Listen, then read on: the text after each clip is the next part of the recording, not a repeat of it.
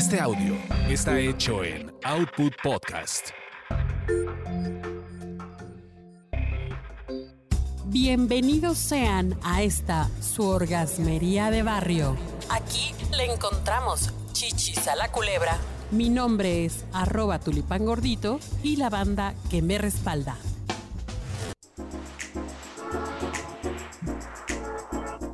Queridísima banda orgasmera, hoy estamos pues muy conmemorativos. El tren, ahora sí que allá donde, donde zumba el tren, ¿no?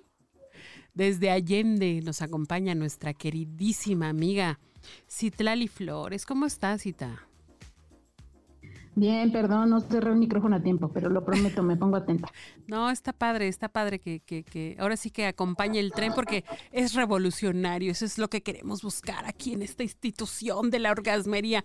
Ay, hijo, la institución de la orgasmería. Y también nos acompaña arroba Kokuri, desde allá donde se, se sublevaron aquellas tropas de Emiliano Zapata, Cuernavaca, Morelos. ¿Cómo estás, Kokuri?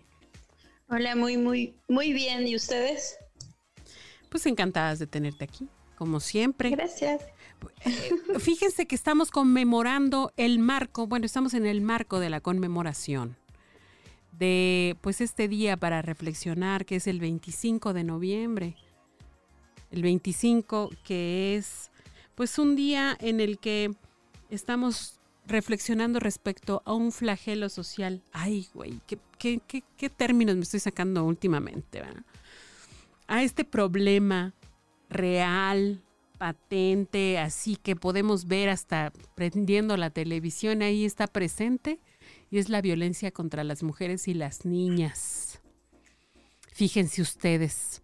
Y bueno, eh, hoy queremos hablar de, de, lo que sucede en, en el caso de adolescentes y, de las madres de las adolescentes que sufren una situación de violencia y todas las consecuencias que conllevan pues estas situaciones, pero que también hay una situación de, una, de un constructo, una construcción social, o sea, una, una forma de ver la vida que a ti como, como mujer te va dando como ciertas pautas para que tú ahora sí que te dice no lo hagas y ahí vas como pinche burro directamente a caer al despeñadero, ¿no? Y estoy hablando pues nada menos del caso de Marisela Escobedo, porque mm, ahora sí que contraté Netflix, pues caí, caí en eso del buen fin, la verdad caí, y, que me empiezo a ver los, los documentales que hay por ahí y lo fui a ver.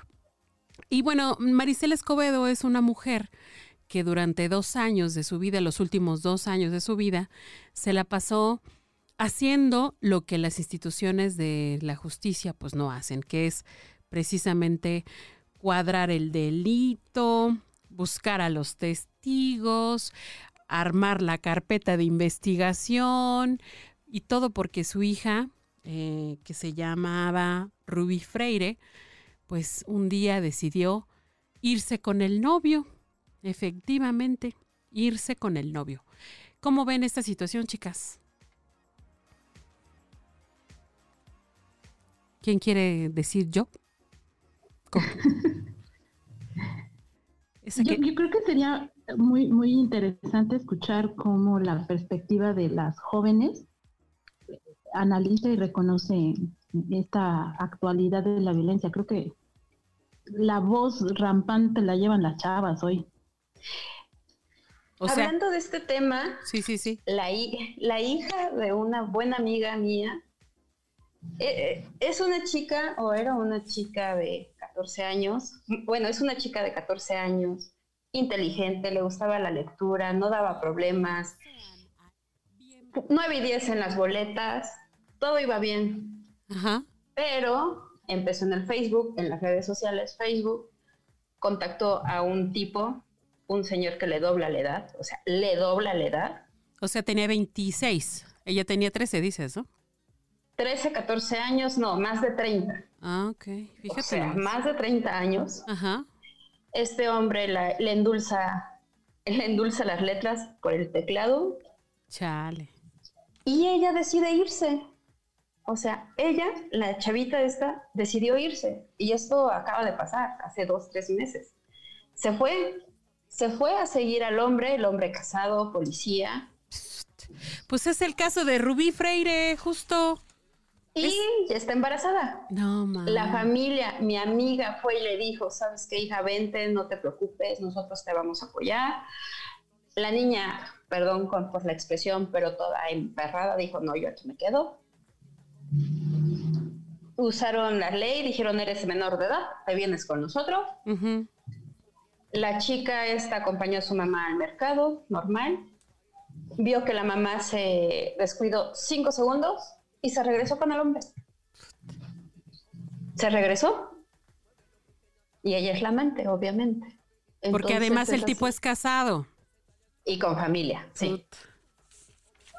Sí, o sea, realmente ahí qué pasó, o sea, la familia la aceptó, la, o sea, porque aparte es en un pueblito, en provincia, y la familia le dijo, no te preocupes, hija, te vamos a apoyar, vamos a apoyar a, que tengas a tu bebé, tú lo decidiste, está bien, no pasa nada, pero la niña decidió irse, ahí, ahí uno que hace como, como familiar, como hermana, como prima, como amiga, ¿qué se puede hacer? Ay, pues Oye, pues estás describiendo el caso de Marisela, porque ¿saben qué? O sea, el, el, documental hace una denuncia muy política que creo que es pertinente, pero detrás, o sea, ahora sí que detrás de toda esta situación, lo que detonó todo este desmadre fue precisamente que Rubí, que tenía 13 años, conoce a este hombre que además es casado y, y la convence de vivir una vida juntos que pues así tal cual lo estás comentando de tu, de tu conocida. Pero imagínate, ese documental o eso, eso hace cuánto que pasó. Hace, eso fue en el 2003, me parece. y estamos en el 2020. Sí, claro. Entonces... No, pero además eso, eso ha sucedido forever and ever y seguirá sucediendo, creo. ¿Qué opinas, mi querida Citlali? ¿Qué nos está fallando ahí como sociedad o como madres? Porque, o sea, como familia, como, familia, social. Mira, les estamos dando tenemos dos casos de dos familias en donde les están dando oportunidad de estudiar, casa, techo, viaje, este, vacaciones, comida caliente, bueno, etcétera. Pero no es suficiente. Ahí entonces, ¿qué lo... Sí. Yo, yo creo que lo que está sucediendo es como un fenómeno interesante, eh, por eso yo decía que, que, que había como que recuperar esta parte del contexto actual porque de ninguna manera podemos decir que eh, sea algo fuera de lo común, es decir, ya el fenómeno de, Rubí pues ya está muy, eh, muy replicado en diferentes estados de la República. Lo interesante es que, se retoma en, ahora en, esta masificación y en esta difusión a través de, redes. sí, no, de, del Netflix, no, tal cual. Pero, pero creo que lo que está sucediendo es la demostración esta de que eh, los esfuerzos que hemos hecho y las leyes que se han generado y que se han pugnado, pues no van a lo profundo, no, no van al fondo, que es esta otra parte de, la dificultad de los estereotipos en relación en particular a esto, al amor, al amor romántico, a la idea de cómo ser amada y qué recibir en aras de este supuesto amor y también de otro estereotipo que significa cómo ser madres, ¿no? Cómo, cómo ser ah, madres de mujeres que están siendo construidas en un contexto, contexto social que quizá no, no, tenga una falta o ausencia de, de, situaciones económicas o de estudios. Lo que sí está haciendo falta es esta nueva idea del amigarte, del ser mujer, y que también les permitas a tus hijas conocer cuál es esta idea del amor no romántico, este, esta idea de qué sí te mereces y qué no te mereces. Creo que esa es un poco una discusión que no se ha estado dando. No, y creo que no se, no se ve, no se entiende bien a bien. A lo mejor personas que ya hemos andado en el transitar de estudiar y leer y demás, pero a ver, ¿qué sería el amor romántico y por qué es el que está finalmente eh, haciendo que las adolescentes se convenzan de irse de un hogar que les da casa, comida, sustento, amor, cuidados, a buscar, a tener a una persona que les va a dar un poco de su tiempo, pero les va a dar sexo, etcétera. O sea, ¿qué onda? Yo, creo que aquí el amor romántico tiene que ver con el poner eh, el amor hacia afuera, de, recibirlo, ¿no? De, que eh, hay una cierta carencia y hay un cierto eh, objeto de ser amado, pero nunca es desde lo interno, ¿no? es decir, el amor se recibe o se vive en función de caricias, de, arrumacos, de besos, de regalos, y eso no es el amor nutriente. O sea, primeramente... El amor romántico. Ajá, la primera cosa sería que el amor viene de fuera. Así es, lo esperamos desde afuera, ¿no? O sea, no, no eres capaz de, no hay, no hay de esta capacidad de los seres humanos de reconocerse como valiosos porque son seres humanos, ¿no? Necesitamos del reconocimiento, necesitamos del reconocimiento de los otros. Así es, para existir. Entonces, yo no existo si mi mamá, este, por ejemplo, está viendo novelas porque no es importante que yo tenga hambre. las necesidades básicas se postergan, ¿no? Que es un poco lo que está viendo también en la actualidad con los chavos, ¿no? Oye, te estás lastimando físicamente, pues sí, no importa, lo que importa es este, pues que tengamos otro, lo que sigue, las necesidades, unos tenis nuevos, un, un teléfono nuevo. Vaya, el, amor romántico tiene también mucho que ver con esta idealización de la pareja, ¿no? El príncipe azul que a todas nos vendieron y que hizo a Disney rico, ¿no? Este, o sea, aquel que nos va a venir a sacar de nuestra realidad para darnos una realidad muchísimo mejor, ¿no? Así es. Y que además eh, exige cierta, cierto estatus, cierto estereotipo de belleza, cierta condición de espera, de pasividad. Eres la mujer que va a esperar a que llegue el príncipe azul con la con la zapatilla de cristal y si te queda, pues qué chido, y si no, pues te vas a tener que esperar, ¿no? Oye, pero no más, pero... Este es el amor. Pero, pero ya, o sea, eso ya se rompió, porque, o sea, sí están las, sí están las esas pero también están las brats y no sé, otras, otras muñecas más, más pro que ya se pintan la boca y todo el pex acá. Pero, pero a ver, pero, pero independientemente de esa jalada que me acabo yo de sacar de la manga, sí. O sea, ¿a poco entonces no puede haber verdadero amor entre un hombre y una mujer? O sea, sí, ¿no? A ver. Híjoles. Sí, o sea, sí, pero eso creo que pasa después del enamoramiento. Y a veces confundimos mucho el enamoramiento con el amor. Son dos cosas totalmente diferentes, desde donde yo lo veo. Ah, bueno, sí, sí, sí, puede ser. sí, porque, y, entonces lo que pasa a las chavitas es que están enamoradas porque el hombre o el caballero en cuestión te pone el, pie, el mundo a tus pies y las chavitas se la creen que así va a ser siempre. Entonces dicen, ah, sí, él me está tratando mejor que en mi casa, supuestamente, entre comillas, unas enormes comillas, y deciden irse. Y ya en la realidad, cuando tiene que entrar la fase de o la etapa de el amor, es de que, ah, creo que no era por aquí. Pero pues a veces no es tan fácil salir de, eso. Eso no dura, eso pero, pero, pero sí, o sea, no solamente Disney está fortaleciendo el amor romántico, ¿no? También hay, tenemos un, tenemos, tuvimos un, un, programa de televisión en cadena nacional que se llamaba así, enamorándonos, y que era el número uno de, de la tele y 12 corazones. Y 12 corazones. y tú ibas ahí buscando ese amor.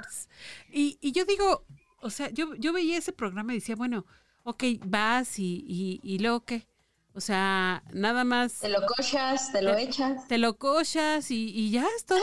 O sea, ¿qué más? O sea, ¿qué más van a hacer juntos? ¿Qué proyecto? ¿Qué temas? O sea, ¿qué? Ese es el punto, chicas. Es que no nos enseñan a, eso o eso lo aprendemos después de varios fracasos, o bueno, no fracasos, caídas, que el amor es crear algo, o sea, tener proyectos, algo en, en, común. Claro. no, Mira, yo, creo, y, a lo mejor aquí hay como un poco la, la, la situación distinta, es que no puedes amar a algo desde un no saber qué es amar. Es decir, para poder amar tienes que aprender, tienes que tener una definición concreta de, qué, es eso, o sea, cómo te amas. Y, amar no significa eh, dar regalos, significa preguntarte a ti mismo si, sabes qué te gusta o qué no te gusta. Hemos crecido bajo criterios externos, eso es cuando hablo de, hacia afuera. Tu mamá te dice, ¿verdad que te gusta eh, la Coca-Cola?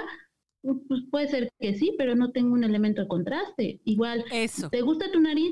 ¿No? Pues es que es, mi nariz, entonces te, te, puede o no gustar en función de lo que te diga el espejo, pero no necesariamente te lo preguntas y te lo cuestionas como de, es mi nariz, me sirve para respirar y es única e irrepetible y es la nariz que yo quiero y necesito. Es aprenderte a amar implica este proceso de reconocimiento de qué te mereces porque lo has vivido en ti misma. Y entonces, y solo entonces, puedes decir que hacia afuera puedes tener un, rango de, criterios para decidir si puedes o no amar a lo que te está proponiendo una relación amorosa, en los términos en los que sea. oye, y no oye, ¿y no puede actuar aquí el factor sorpresa? O sea, mira, aquí se los pongo de esta forma. Tenemos a, dos adolescentes, ¿no? Eh, voy, a, voy a poner una comparación.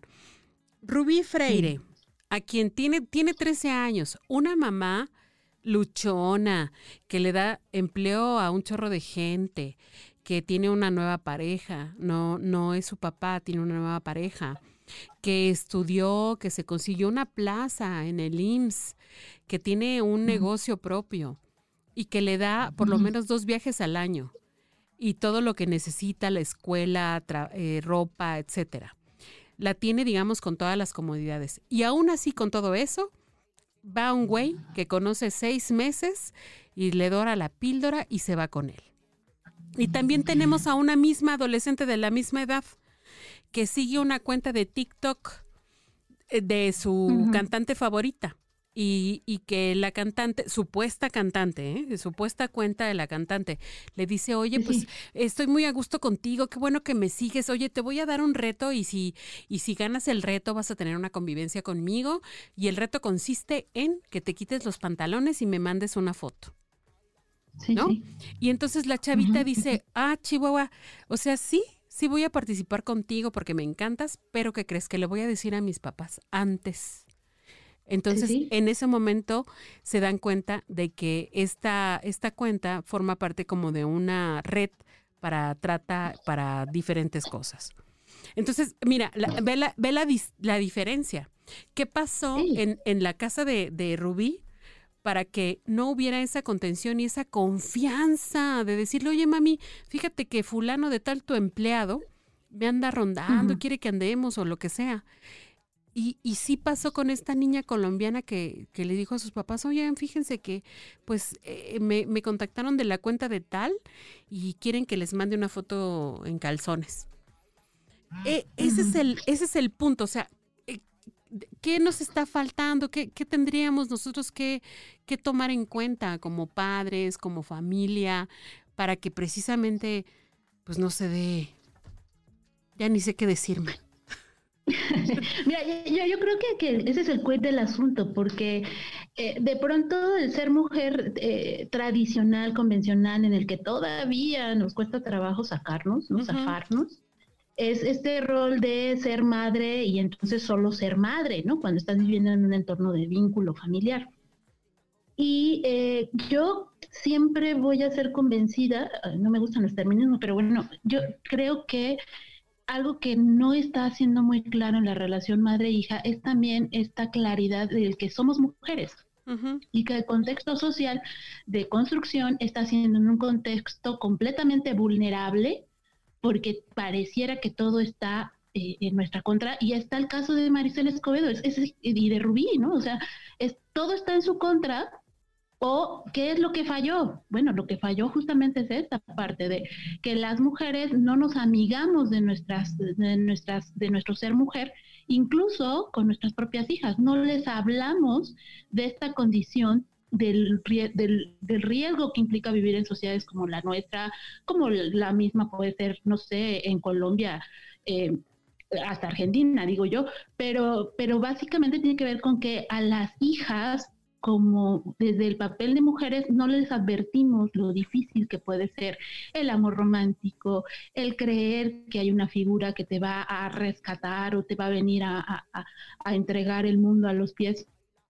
Este, entonces, y, a veces diferenciar esa fantasía de la realidad, ¿no? Así es, pasa que, que las mujeres justamente no les hablamos de nuestra propia historia de ser madres y mujeres, ¿no? Oye, a mí me tocó vivir esto creo que eh, no, no quiero meterme un autogol, pero por ejemplo mi hijo vivió toda mi historia y mi hijo sabe y reconoce pues aquellas faltas que yo como mujer tuve y que te lo diga tu hijo varón, puta, pues te, chinga. Oye, pero ¿qué, ¿qué, sí podríamos hacer? O sea, ya tenemos una hija adolescente, somos madres o padres, solteros, lo que sea, un entorno familiar, el que sea, porque es diverso. ¿Qué sí podemos hacer? ¿Qué sí podríamos hacer? Ir a terapia. no tomar... Pero tiene que ver con, el, eh, sí, y, no tomarnos tan en serio este rol de solo ser madres, ¿no? O sea, creo que, creo, que es el cuida. Y, es decir, soy mujer, pero también accedí o adopté o decidí ser madre. Y esto es solamente una parte de mi vida, creo yo. Es, es, ¿saben qué? Es realmente algo complejo y creo que es un equilibrio bien complicado de conseguir, ¿eh? Ah, recuerdo, recuerdo en alguno de los episodios que hablábamos del caso del maestro que redujo a cero los embarazos adolescentes. él, lo que hizo fue implementar una cátedra obligatoria de salud sexual y reproductiva y derechos y demás todas las semanas por lo menos una hora dándoles información a los adolescentes sobre el tema de género, eh, prevención, etcétera, etcétera. Los principales eh, detractores de la iniciativa obviamente fueron los padres de familia, que es que porque hablarles de esas, esos temas los iba a incitar más al asunto. Y una, una cosa interesante es que él notaba que las madres les decían a sus hijas, hija, bueno, ahora sigue con acento colombiano, hija, no, eh, no, repita lo mismo que yo, mi reina, no, no se embarace cuando es adolescente, ¿no? Ay, estoy, más bien estoy hablando como chola, no como, no como lo colombiano. Bueno, oiga, no se embarace. Algo. No repita lo mismo, porque a mí me pasó, yo me embaracé y no repita lo mismo. Pero había una cosa interesante que él notaba. Y es que en ese entorno, en ese lugar, la única manera de trascender es siendo madre. No había más. No había más. Gracias. Entonces, por más que ellas les dijeran, pues eh, las niñas no veían como, ahora sí que para dónde hacerse. No veían otra, otra opción. Muy importante ver otras opciones, ver otras formas de vida, decir, ah, chinga, esta es mi realidad, pero hay otra realidad. Yo no quiero estar aquí, yo quiero estar allá. ¿No? ¿Están de acuerdo? O sea, sí, pero ¿cómo se le hace a las personas que no, o sea, que, que su realidad está bien fea y no pueden ver o no son conscientes de que pueden tener otra realidad? Pues hay que llevarlas, vamos a hacer pinches eh, tours. Eh, vamos a hacer tours, tours de realidad distinta. Es que sí. Eso estaría padre. Es que porque realmente creo que eso hace falta. Neta. Mostrar otra realidad. Mira, estás en un contexto así bien culero, ¿no? Mi colonia donde vivo, allá en Tlalpan.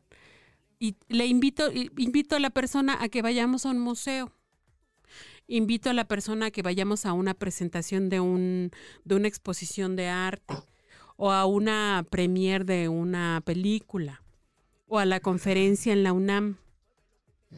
Neta, eso es, es de verdad, o sea, eso sí te abre la posibilidad. Sí, yo creo que incluso el, pensar en que una misma está siendo este un factor de referencia, o sea, el hecho de que yo, por ejemplo, como, como, como orientadora en un plantel de, bachillerato, eh, me vean como con una actitud más segura de mí misma y enfrentando la circunstancia, este, pues eso ya fragmenta realidades, ¿no? Y entonces las chicas se te acercan, creo. Es, no porque lo sea yo, pero, pero ah, yo veo que hay una, un cuestionamiento de las chicas desde este papel, ¿no? Sí, por lo menos dicen, ah, chinga, pues a mí no me gustaría ser como mi mamá, yo quisiera ser como la maestra, como la trabajadora social del ISTE. Ojalá. Así, eso estaría genial. Bueno, chicas, les agradezco toda esa sabiduría. Ojalá nos, nos escuchen y nos tomen en cuenta. ¿eh? Claro que sí.